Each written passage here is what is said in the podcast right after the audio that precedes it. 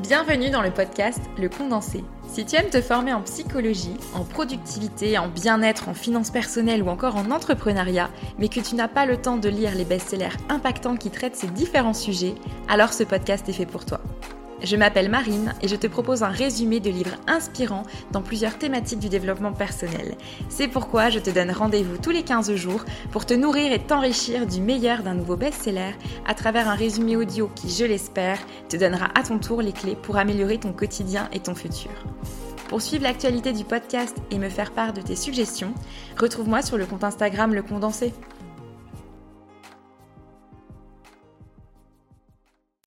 Bonjour à tous, dans ce nouvel épisode, je vous propose un résumé du livre Comment se faire des amis, paru en 1936 et écrit par Dale Carnegie. C'est un des grands classiques du développement personnel pour lequel j'ai eu du mal à sélectionner une catégorie entre leadership, communication ou psychologie. J'ai finalement opté pour cette dernière, qui est un peu plus vaste. Pour la petite anecdote, j'ai souhaité commencer cette série de résumés avec ce livre en particulier car j'aime bien l'histoire que j'ai avec. Je vous expliquais dans le premier épisode que j'ai vécu à Amiens et j'ai emménagé dans une coloc avec trois mecs. Assez rapidement, j'ai invité mes amis bretons à, venir découvrir mon nouveau cadre de vie, et l'un de mes colocs m'a chaleureusement proposé de me laisser sa chambre comme espace de couchage supplémentaire, puisqu'il devait partir quelques jours et ne pouvait pas être présent. Après quelques verres, il était temps d'aller se coucher, et j'ai donc utilisé sa chambre avec une copine, et j'ai vu ce fameux livre sur sa table de chevet. Et là, je me suis dit, merde, mais, avec qui je vis, sur qui je suis tombée, le gars a besoin d'un livre pour se faire des amis, quelque chose qui en principe se fait naturellement. Et, vraiment, ça m'a fait flipper. Pour ceux qui ont la ref, je me suis dit, j'ai Sheldon Cooper comme coloc en fait. Bref, Finalement, je me suis endormie, mais j'en ai parlé à mes copines le lendemain, et Eva, pour la nommer, m'a rassurée en me disant Non, mais Marine, euh, c'est hyper connu ce livre, c'est un best-seller en développement personnel, faut pas prendre le titre au premier degré. Donc voilà, cette anecdote, elle a eu lieu quelques semaines avant mon inscription à la médiathèque, donc j'ignorais encore beaucoup de choses à propos du dev perso à ce moment-là. Mais toujours est-il que j'ai emprunté ce livre à mon colloque un peu plus tard, et c'est donc un des tout premiers que j'ai lu dans ce genre littéraire, et il m'a vraiment marqué et il a attisé mon intérêt pour le développement personnel. J'en profite d'ailleurs pour saluer mes ex-colocs qui comptent toujours beaucoup pour moi. Bref, revenons-en à nos moutons. Donc ce best-seller a été traduit dans 37 langues et plus de 40 millions d'exemplaires ont été vendus. Le résumé que je fais là concerne la version originale. Je le précise car je sais qu'il y a eu une édition, euh, enfin une réédition qui s'intitule Comment se faire des amis à l'ère du numérique, hein, qui est sortie euh, depuis, mais je ne l'ai pas encore lu car je trouve que les conseils de la première version sont toujours d'actualité et percutants. Quelques mots à propos de l'auteur, donc Dale Carnegie. C'est un écrivain et conférencier américain qui est né en 1888 dans le Missouri et qui est mort en 1955. Au cours de sa carrière, il a écrit de nombreux livres et il s'est fait notamment remarquer pour son idée paradoxale de sincérité intentionnelle. Dans cet ouvrage, Dale Carnegie nous apprend en 30 principes comment notamment nouer des liens, gagner la sympathie, mais aussi influencer les autres et les rallier à votre cause. Bonne écoute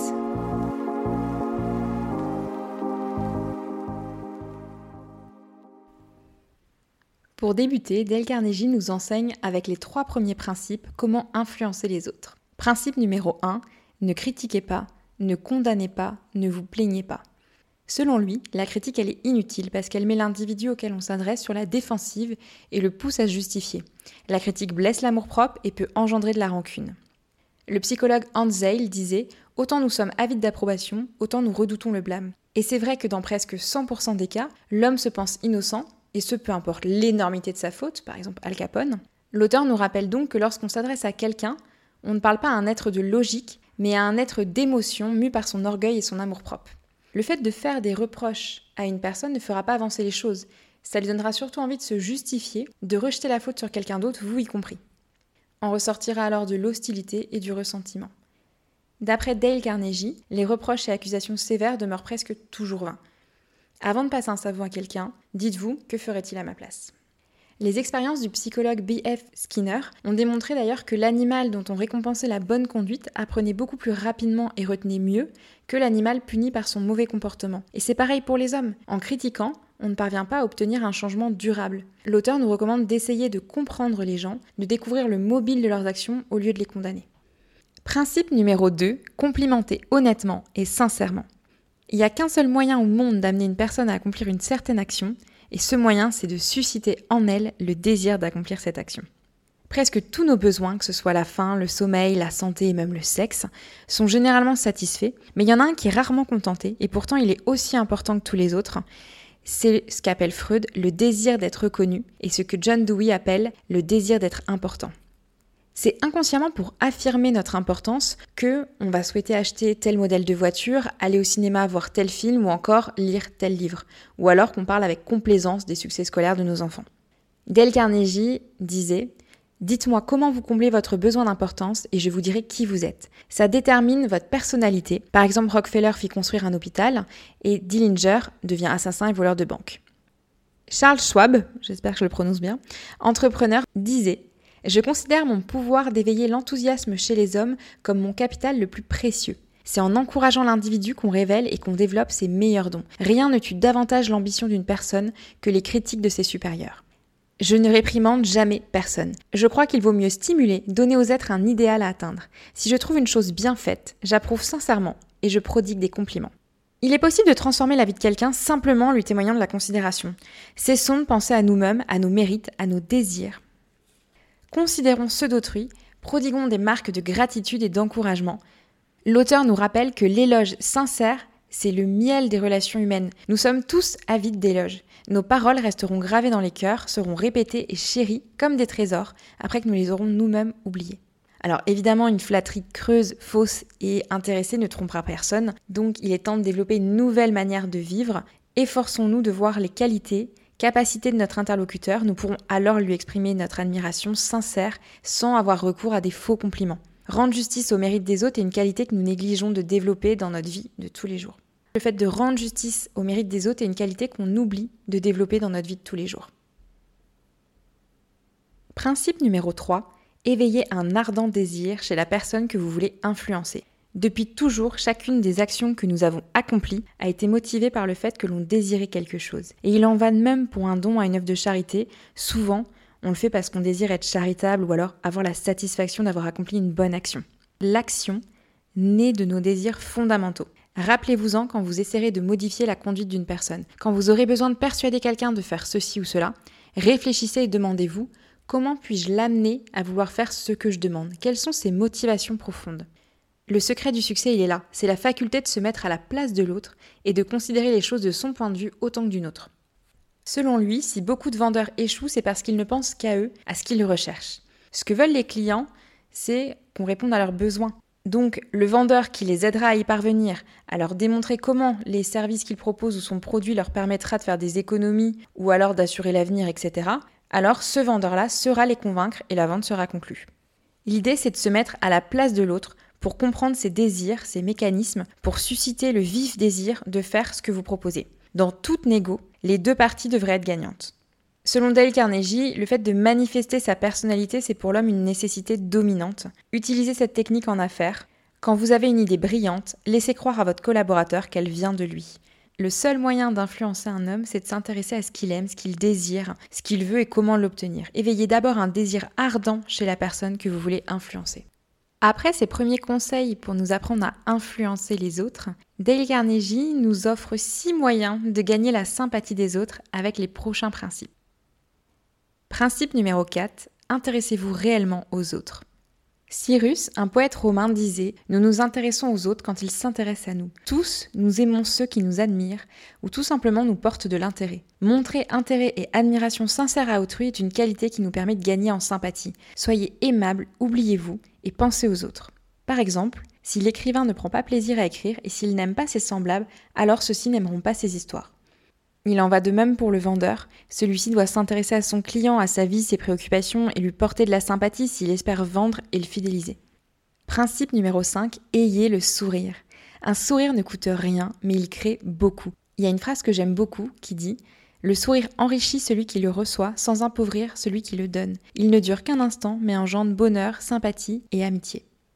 La pensée est suprême. Gardez une bonne attitude mentale, positive, de joie et gaieté. Les bonnes pensées sont constructives. Agissez comme si vous étiez vraiment heureux et cela tendra à vous rendre réellement heureux. Rien n'est mauvais, rien n'est bon, c'est notre pensée qui crée le bonheur ou le malheur. Observez Shakespeare. Un homme ne peut réussir une tâche s'il ne prend pas plaisir à l'accomplir. Il faut travailler dans la joie, et si notre métier nous ennuie, nous allons à l'échec. De même, il faut que nous nous plaisions dans la compagnie de nos semblables si nous voulons qu'ils se plaisent dans la nôtre. Dale Carnegie nous propose de tenter l'expérience du sourire. Pendant une semaine, souriez à chaque personne croisée. N'attendez pas que les autres viennent vers vous. Allez à leur rencontre, armés d'un sourire, et saluez aimablement ceux qui vous entourent. Ceux qui sourient ont tendance à diriger, à enseigner ou à vendre avec plus d'efficacité. Un sourire a plus d'impact qu'un froncement de sourcils. Souriez même au téléphone, cela transparaît dans la voix. Principe numéro 6. Rappelez-vous que le nom d'une personne revêt pour elle une grande importance. Roosevelt savait que l'un des moyens les plus évidents, les plus faciles et efficaces de plaire aux gens, c'est de retenir leur nom, prénom et de leur faire sentir leur importance. Cette mémoire des noms est aussi importante dans les rapports commerciaux et sociaux qu'en politique. Les hommes sont si fiers de leur nom qu'ils s'efforcent de le perpétuer à tout prix. Et ça, on le voit dans plusieurs exemples. Par exemple, souvent une entreprise tient son nom de son créateur, ou alors, par exemple, certaines femmes n'ont pas envie de prendre le nom de leur, euh, de leur époux au moment du mariage. Prenez donc le temps et la peine de noter les noms des personnes rencontrées, de les répéter et de les fixer avec la bonne orthographe dans votre esprit. Renseignez-vous également sur la famille, la profession, afin de demander des nouvelles lors de vos prochaines rencontres. C'est une sorte de compliment subtil et apprécié. Principe numéro 7. Sachez écouter. Encouragez les autres à parler d'eux-mêmes. Pour conquérir la sympathie d'une personne, pour la mettre en humeur favorable, à rallier à votre cause, il faut avant tout lui accorder votre attention exclusive lorsqu'elle s'exprime. Rien n'est plus flatteur.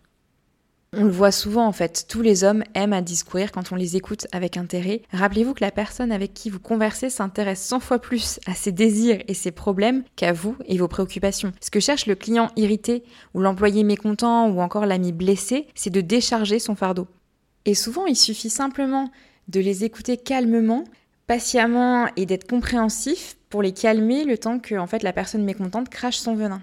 Retenez bien que pour être intéressant, il faut être intéressé. Posez des questions qui stimulent agréablement votre interlocuteur. Interrogez-le sur sa vie, sur ce qu'il fait. S'il vous vient une idée pendant que votre interlocuteur s'exprime, coupez-le, n'attendez pas qu'il ait fini. À quoi bon? Ce qu'il raconte n'est pas aussi intéressant et brillant que votre intervention. Et ceux qui font cette erreur sont des êtres, attention, hein, je cite, ceux qui font cette erreur sont des êtres assommants, imbus d'eux-mêmes, ivres de leur propre importance. Je coupe juste là mon résumé. Très sincèrement, je ne jette pas la pierre à ceux qui le font parce que moi, la première, j'essaye de travailler dessus depuis que j'ai lu ce livre. Je reconnais que selon certaines personnalités, c'est compliqué, mais retenez qu'il ne faut pas commettre cette erreur arrêtez de parler de vous et laissez votre interlocuteur s'exprimer. Si pendant qu'il vous parle, il vous vient une idée ou un conseil que vous voulez lui apporter, attendez qu'il finisse de s'exprimer et dites-lui après. Principe numéro 8, parlez à votre interlocuteur de ce qui l'intéresse. Pour conquérir ou trouver le chemin du cœur d'un homme, il faut l'entretenir de ce qu'il chérit le plus. Roosevelt avait un secret. Quand il attendait un visiteur, il restait longtemps éveillé le soir précédent pour étudier le sujet auquel son hôte s'intéressait particulièrement. Prenez la peine de vous enquérir des goûts et des choses qui sont chères à la personne à laquelle vous souhaitez demander une requête par exemple. Commencez la discussion par ne lui parler que de ce qui l'intéresse et éventuellement faites votre requête à la fin ou lors d'une autre rencontre. Votre interlocuteur est de ce fait de meilleure humeur et disposé à vous écouter, à vous rendre service. Principe numéro 9. Faites sentir aux autres leur importance et faites-le sincèrement. Selon Dale Carnegie, il faut agir envers les autres comme tu voudrais qu'ils agissent envers toi-même. Vous tenez à l'estime de ceux qui vous entourent. Vous désirez qu'on rende justice à vos mérites. Vous voulez vous sentir important, honoré, complimenté. Tous, on aspire à ça.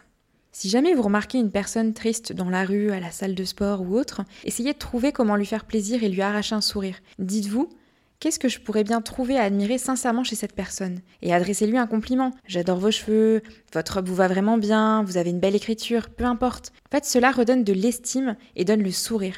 C'est ça le pouvoir de la louange quand elle vient du cœur. En revanche, si vous faites ça que dans l'espoir d'obtenir quelque chose en retour, c'est la preuve d'un égoïsme profond. À travers un compliment sincère, sans attente, vous obtenez la satisfaction d'avoir accompli un geste absolument désintéressé, une action généreuse dont le souvenir reste en mémoire. Il existe une loi primordiale qui, si elle est appliquée, engendre amitié et sympathie. Faites sentir aux autres leur importance. Par ailleurs, prenez bien conscience que toute personne que nous rencontrons pense nous être supérieure d'une manière ou d'une autre. Si vous voulez trouver le chemin de son cœur, prouvez-lui subtilement que vous reconnaissez sincèrement son importance. Rappelez-vous la parole d'Emerson Tout homme m'est supérieur en quelque manière et je m'instruis auprès de lui. Après nous avoir appris à gagner la sympathie des autres, Dale Carnegie nous propose 12 moyens de rallier les autres à notre point de vue. Principe numéro 10, évitez les controverses, seul moyen d'en sortir vainqueur. Retenez bien cette leçon, évitez toujours les querelles. Lors d'un différent 9 fois sur 10, chacun des adversaires se retire du débat plus que jamais convaincu d'avoir raison. Supposons que lors d'un conflit, vous avez raison et remporté une victoire écrasante, vous vous frottez les mains. Mais lui, vous lui avez fait sentir son infériorité, vous avez blessé son amour-propre, son orgueil, et il est furieux. Le meilleur moyen de l'emporter dans une controverse, c'est de l'éviter. Retenez votre langue. La plupart des personnes qui cherchent à avoir toujours raison ont une caractéristique humaine flagrante. Ils désirent être importants. Tant que vous vous opposerez à eux, ils vous feront savoir haut et fort leur autorité. Mais quand l'argumentation s'arrête et qu'ils peuvent exprimer leur moi, ils se montrent aimables et sympathiques. Bouddha disait Ce n'est jamais la haine qui met fin à la haine, c'est l'amour. Un malentendu n'est pas dissipé par une discussion, mais par la diplomatie, l'esprit de conciliation et l'envie sincère de considérer le point de vue de l'autre. Lincoln disait L'homme qui veut se perfectionner et s'élever n'a pas de temps à perdre en querelles personnelles. Elles aigrissent le caractère et font perdre la maîtrise de soi-même. Ne craignez pas de faire des concessions. Mieux vaut abandonner le chemin à un chien que d'être mordu en lui disputant le passage car même le tuer n'enlèvera pas la morsure. Réservez un bon accueil aux différents qui survient. Il peut parfois s'avérer constructif. Voici quelques suggestions. 1. Ne cédez pas à votre première impulsion, qui est souvent une réaction de défense, donc restez calme. 2. Maîtrisez votre colère. Souvenez-vous qu'on juge une personne sur ce qui peut la mettre en colère. 3. Commencez par écouter. Laissez s'exprimer votre antagoniste pour comprendre son point de vue. N'opposez pas de résistance car c'est cette réaction qui crée des barrières. 4. Cherchez des terrains d'entente. Après l'avoir écouté jusqu'au bout, focalisez votre pensée sur les zones d'entente possibles. 5. Soyez honnête. Cherchez des points sur lesquels il se peut que vous ayez eu tort et admettez-le. 6. Promettez de réfléchir aux idées de votre antagoniste et de les étudier avec soin. 7. Remerciez sincèrement votre adversaire pour son intérêt 8. Ajournez votre action pour laisser aux deux parties en présence le temps d'examiner en détail le problème. Exemple de question à se poser. Mon adversaire peut-il avoir raison? Au moins en partie Est-ce que cette situation difficile est une occasion pour moi de progresser? Ma réaction va-t-elle résoudre le problème ou ai-je simplement envie de me débarrasser d'une frustration? Principe numéro 11. Respectez les opinions de votre interlocuteur, ne lui dites jamais qu'il a tort. On ne gagne jamais rien à faire ressortir les erreurs des autres. Ne commencez jamais en annonçant je vais vous prouver ceci ou je vais vous démontrer que. Cela équivaut à dire je suis plus malin que vous. Vous créez alors une opposition et incitez votre interlocuteur à vous combattre avant même d'avoir pu entamer votre exposé. Il est difficile de modifier l'opinion de vos semblables, alors pourquoi ajouter de la difficulté? Même si l'on vient nous affirmer que nous avons tort, nous nous révoltons, prenant une attitude défensive. De plus, l'adjectif possessif mon ou ma est pour chacun le plus important de tous les mots et tenir compte de cela, c'est le début de la sagesse. Nos croyances sont importantes, nous nous révoltons si nous les croyons menacées. Plutôt que de chercher à comprendre, on juge, on évalue ce que l'autre dit. Lorsque quelqu'un exprime ses sentiments, ses croyances, notre réaction est presque immédiate. C'est juste, c'est idiot, ou alors ce n'est pas raisonnable, résonne dans notre tête. Trop rarement, on cherche à comprendre la signification que l'autre accorde à ce que l'on vient de dire. Il ne vous arrivera jamais d'ennui si vous admettez promptement que vous êtes sujet à l'erreur. Cette déclaration incite votre interlocuteur à reconnaître que lui aussi est faillible. Si quelqu'un affirme une chose que vous pensez fausse, il est préférable d'utiliser des phrases comme je peux me tromper, voyons cela ensemble, sauf erreur de ma part, ou encore écoutez, je suis pas de cet avis mais je peux me tromper. Cela m'arrive souvent. Examinons la chose ensemble, voulez-vous? Principe numéro 12, si vous avez tort, admettez-le promptement et énergiquement. Quand on sait qu'on mérite une remontrance, il vaut mieux prendre les devants courageusement et faire notre mea culpa. Le blâme que nous nous infligeons est plus acceptable que l'accusation lancée par autrui. Hâtez-vous de dire vous-même toutes les choses déplaisantes que l'autre pourrait alors exprimer. Dites-les avant elle et vous allez la désarmer. Il y a 99% de chances pour qu'elle adopte alors une attitude clémente et généreuse et qu'elle ferme les yeux sur vos fautes. Dale Carnegie nous explique qu'on obtient peu en s'opposant, mais bien davantage en concédant. Principe numéro 13, commencez de façon amicale. Quand vous êtes en proie à la colère, vous éprouvez un grand soulagement dans le fait de laisser libre cours à votre fureur devant votre adversaire. Mais cela ne permettra nullement de résoudre le problème qui est à l'origine de votre colère. Rappelez-vous la phrase de Lincoln. Une goutte de miel attrape plus de mouches qu'une pinte de fiel. Bon, vieille expression. Si un homme n'éprouve pour vous que haine et ressentiment, vous ne l'amènerez jamais, même avec tous les arguments, à épouser votre point de vue. Les parents qui réprimandent, les patrons autoritaires ou les femmes querelleuses devraient comprendre que les gens détestent modifier leur comportement, leurs opinions. Nous ne les obligerons pas par la force à partager notre avis, il faut plutôt compter sur la douceur et la sympathie. Dale Carnegie nous donne l'exemple de la fable sur le soleil et le vent. Le soleil et le vent se disputaient pour savoir qui était le plus fort. Le vent dit Je vais te prouver que c'est moi. Je parie que je vais réussir à faire ôter son manteau à ce vieillard plus vite que toi. Sur quoi le soleil disparut derrière un nuage et le vent se mit à souffler fort. Mais plus il soufflait fort, plus le vieillard serrait son manteau contre lui. Finalement, le vent se lassa et arrêta. Alors le soleil sortit de derrière le nuage et sourit au vieillard. Bientôt celui-ci sentit sa chaleur, s'essuya le front et ôta son manteau. Le soleil fait alors observer au vent que la douceur et la bonté sont toujours plus forts que la violence et la fureur. Principe numéro 14. Posez des questions qui font dire oui immédiatement. Quand vous voulez connaître votre auditeur, évitez dès le début de la conversation de soulever des questions sur lesquelles vous et lui ne vous entendez pas. Appliquez-vous au contraire jusqu'à la fin à souligner les points sur lesquels vous êtes tous les deux du même avis. Tâchez d'amener cette personne à dire oui le plus possible. Faites qu'elle n'ait pas à prononcer de non.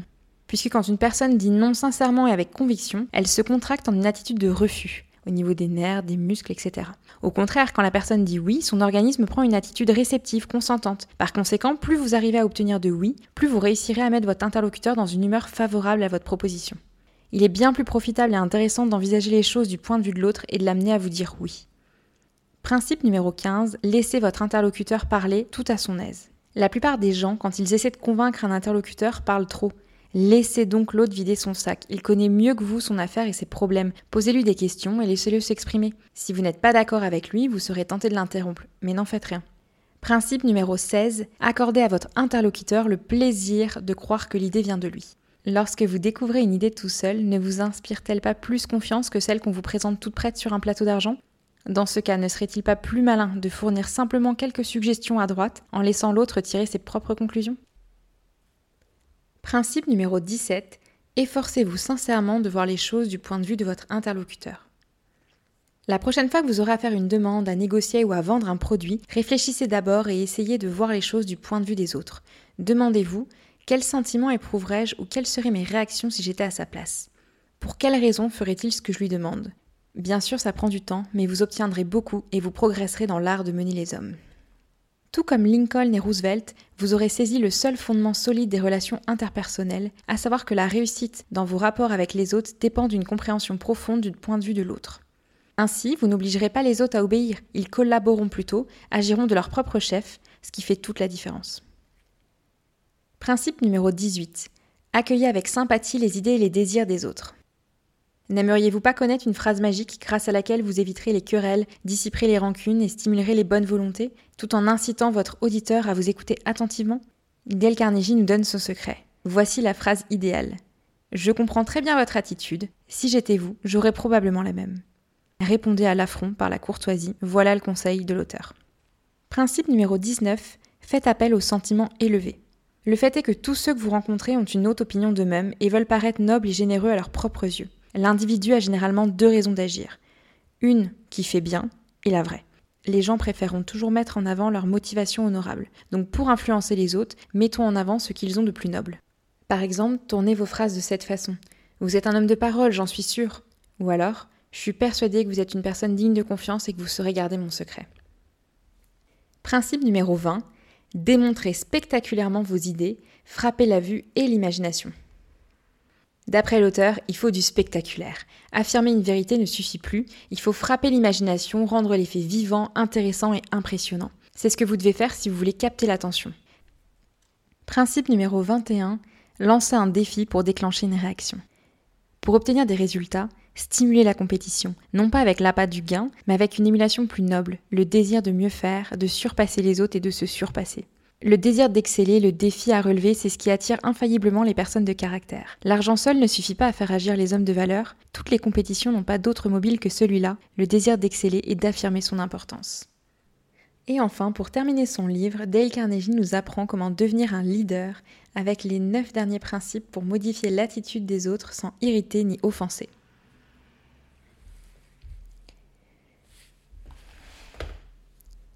Principe numéro 22. Commencez par des étapes.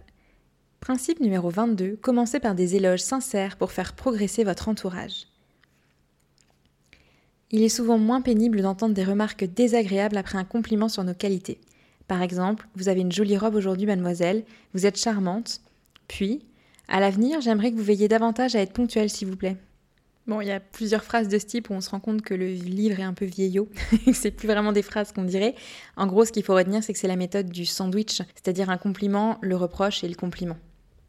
Principe numéro 23. Faites remarquer erreur ou défaut de manière indirecte. Il suffit souvent de modifier la structure d'une phrase pour que l'échec devienne succès et ainsi modifier l'attitude des autres sans les offenser ni provoquer aucune rancune. Le problème, c'est que bien des gens font des compliments mais utilisent ensuite en revanche ou mais et terminent sur une critique. Par exemple, pour modifier le comportement d'un enfant qui néglige ses études, on pourrait utiliser des phrases du genre Nous sommes vraiment fiers de toi, Julie. Tes notes sont meilleures ce trimestre. Mais si tu avais plus bossé en maths, tes résultats auraient été encore meilleurs. Il se peut que Julie se sente encouragée jusqu'au mais. Elle peut alors douter de la sincérité du compliment qui n'est là que pour introduire la critique. L'éloge perdant sa crédibilité, il est fort probable que Julie ne change pas son attitude envers ses études. En revanche, en remplaçant mais par et, nous pourrions réussir à la modifier. Par exemple, nous sommes vraiment fiers de toi, Julie. Tes notes ce trimestre sont bien meilleures et en poursuivant tes efforts, tu pourras relever ainsi ton niveau en maths, j'en suis sûre, nous croyons en tes capacités. Dans ce cas-là, Julie ne peut plus douter de l'éloge car il ne mène à aucune critique. Nous avons simplement attiré son attention sur le comportement que nous désirons voir changer. Et il y a des chances que cela la motive fortement. Avec une personne sensible qui souffrirait d'une critique directe, attirez indirectement l'attention sur les erreurs et vous ferez des merveilles. Principe numéro 24. Mentionnez vos erreurs avant de corriger celles des autres. Il nous est bien moins pénible d'entendre la liste de nos fautes si l'accusateur commence en confessant les siennes. Ainsi, commencez vos reproches par Tu as fait une erreur, Joséphine, mais elle n'est pas pire que bien des miennes, le jugement se forme avec le temps. Cependant, ne crois-tu pas qu'il lui était plus sage de t'y prendre ainsi? etc. Convenablement dosé et appliqué, la modestie et l'admiration nous permettront d'accomplir des prodiges dans notre vie en reconnaissant nos propres erreurs, même si nous ne les avons pas corrigées. Nous pouvons aider les autres à modifier leur comportement. Principe numéro 25. Poser des questions plutôt que de donner des ordres directs. Poser des questions rend non seulement un ordre plus acceptable, mais stimule aussi la créativité de votre interlocuteur. Les gens accepteront probablement plus facilement un ordre s'ils ont pris part à la décision qui est à son origine. Plutôt que de dire faites ceci, je vous conseille d'indiquer, de proposer avec des questions du type Pensez-vous qu'il serait bien de ou alors Peut-être vaudrait-il faire les choses ainsi? Qu'en pensez-vous? Cette attitude incite une personne à se corriger, cela ménage sa fierté, lui donne un sentiment d'importance et le désir de coopérer au lieu de se rebeller. En effet, un ordre trop brutal provoque chez votre interlocuteur une offense qui peut se transformer en rancune, même si l'ordre est justifié. Principe numéro 26. Laissez votre interlocuteur sauver la face, ménager son amour-propre. Même si on a raison et que notre interlocuteur a tort, en lui faisant perdre la face, notamment devant des témoins, on détruit son ego. On piétine ses sentiments, on accuse, on réprimande devant des témoins sans penser aux réactions qu'on va provoquer. il suffirait de réfléchir, une bonne parole pourrait adoucir notre discours, notamment lorsqu'il faut annoncer un licenciement. Principe numéro 27. Pour stimuler les hommes, louez le moindre progrès. Faites cela chaleureusement et généreusement. Les talents se fanent sous la critique. Ils fleurissent et fructifient avec l'encouragement. Il est préférable de présenter la friandise au lieu du fouet avec les animaux, tout comme le compliment au lieu du blâme avec les hommes. Reconnaissons les progrès, si légers soient-ils, de ceux que nous voulons encourager. C'est ainsi que nous les stimulerons, que nous les encouragerons à poursuivre leurs efforts. Lorsque la critique est réduite au minimum et la louange accentuée, on renforce le positif chez l'homme et le négatif se trouve affaibli, parce qu'on n'y prête plus attention. Souvenez-vous que nous avons besoin de compliments et de considération et que nous ferons tout pour les attirer mais personne n'apprécie l'hypocrisie ou la flatterie creuse.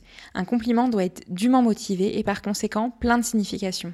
Tout le monde aime féliciter, mais le compliment n'est apprécié que s'il repose sur des faits précis. Il est ressenti comme sincère et non plus simplement destiné à faire plaisir. Par exemple, au lieu de dire Vous avez fait du bon travail, expliquez en quoi ce travail était bon et pourquoi il se différenciait des autres. Principe numéro 28 Donner une belle réputation à mériter. Il est facile de mener les hommes quand ils vous respectent et quand vous leur montrez votre estime pour leurs capacités. Si vous désirez développer une certaine qualité chez un individu, agissez comme si cette qualité était déjà un de ses traits dominants. Affirmez ouvertement votre confiance en elle, donnez-lui une belle réputation à justifier, et elle fera des efforts prodigieux pour éviter de démériter à vos yeux. Affirmez ouvertement votre confiance en elle, donnez-lui une belle réputation à justifier, et elle fera des efforts prodigieux pour éviter de démériter à vos yeux. Par exemple, tu es un mécanicien remarquable, tu as toujours su arriver à l'heure à l'atelier, tu as réparé de nombreuses voitures à la satisfaction des clients. Pourtant, ta cadence s'est ralentie depuis quelque temps et ta ponctualité n'est plus ce qu'elle était. Justement parce que tu as toujours été un très bon mécanicien, je suis sûre que tu ne m'en voudras pas de parler franchement et peut-être qu'ensemble nous pourrons trouver une solution à ce problème. Dale Carnegie nous ajoute un conseil pour obtenir un rendez-vous commercial. Je vous serai reconnaissante de m'accorder un peu de votre temps pour que je puisse vous donner plus de détails. Je sais que vous êtes toujours prêt à écouter et que vous êtes capable de changer d'avis quand les faits le justifient. Principe numéro 29. Encourager. Faites que l'erreur semble facile à corriger. Dites à votre employé, à votre enfant ou votre conjoint qu'il est stupide, qu'il n'a aucune disposition pour ce travail, qu'il le fait mal, bref, soulignez ses défauts et vous détruirez en lui son désir d'apprendre et de perfectionnement. Essayez donc la méthode opposée. Dispensez généreusement des encouragements, arrangez-vous pour que la tâche à accomplir semble facile, montrez à celui que vous voulez stimuler que vous avez confiance en ses capacités, dites-lui qu'il possède un talent en lien avec l'activité qu'il ne soupçonne pas. Principe numéro 30. Rendez les autres heureux de faire ce que vous suggérez. Pour modifier une attitude ou un comportement, il est utile de garder en mémoire les points suivants. Soyez sincère, ne faites pas de fausses promesses et concentrez-vous sur l'intérêt de l'interlocuteur. Sachez exactement ce que vous souhaitez que votre interlocuteur fasse. Mettez-vous à sa place, demandez-vous ce qu'il veut réellement. Considérez les avantages que votre interlocuteur peut retirer en accomplissant ce que vous proposez. Faites en sorte que ces avantages soient en accord avec ses désirs. Quand vous faites une proposition, formulez-la de telle manière que votre interlocuteur comprenne instantanément qu'il va en retirer un avantage personnel. Pour rendre heureux les autres de faire ce que vous souhaitez, il existe bien sûr les récompenses financières, pour les enfants par exemple, mais utilisez surtout les titres honorifiques qui font appel à la fierté et au désir d'importance des personnes. Sachons comme Napoléon dispenser les titres, Légion d'honneur, grade de maréchal de France, etc. Et l'autorité et nous obtiendrons les mêmes résultats que lui. Par exemple, une employée néglige de placer correctement les étiquettes, alors son patron la convoque et la nomme responsable des étiquettes pour tout le magasin. Cette promotion n'est qu'un titre honorifique, mais cela modifiera son attitude. Ainsi s'achève le résumé de Comment se faire des amis de Dale Carnegie. Si cet épisode vous a plu, n'hésitez pas à approfondir le sujet en lisant le livre qui contient pléthore d'exemples pour illustrer ses propos. Vous trouverez d'ailleurs en description le lien pour vous procurer ce best-seller qu'il faut avoir dans votre bibliothèque, au risque d'ailleurs que certaines personnes vous prennent pour un fou. Si vous souhaitez soutenir le podcast, je vous invite à le partager autour de vous, à me laisser une note et un commentaire pour booster le référencement. Et je vous donne rendez-vous dans deux semaines pour le prochain résumé.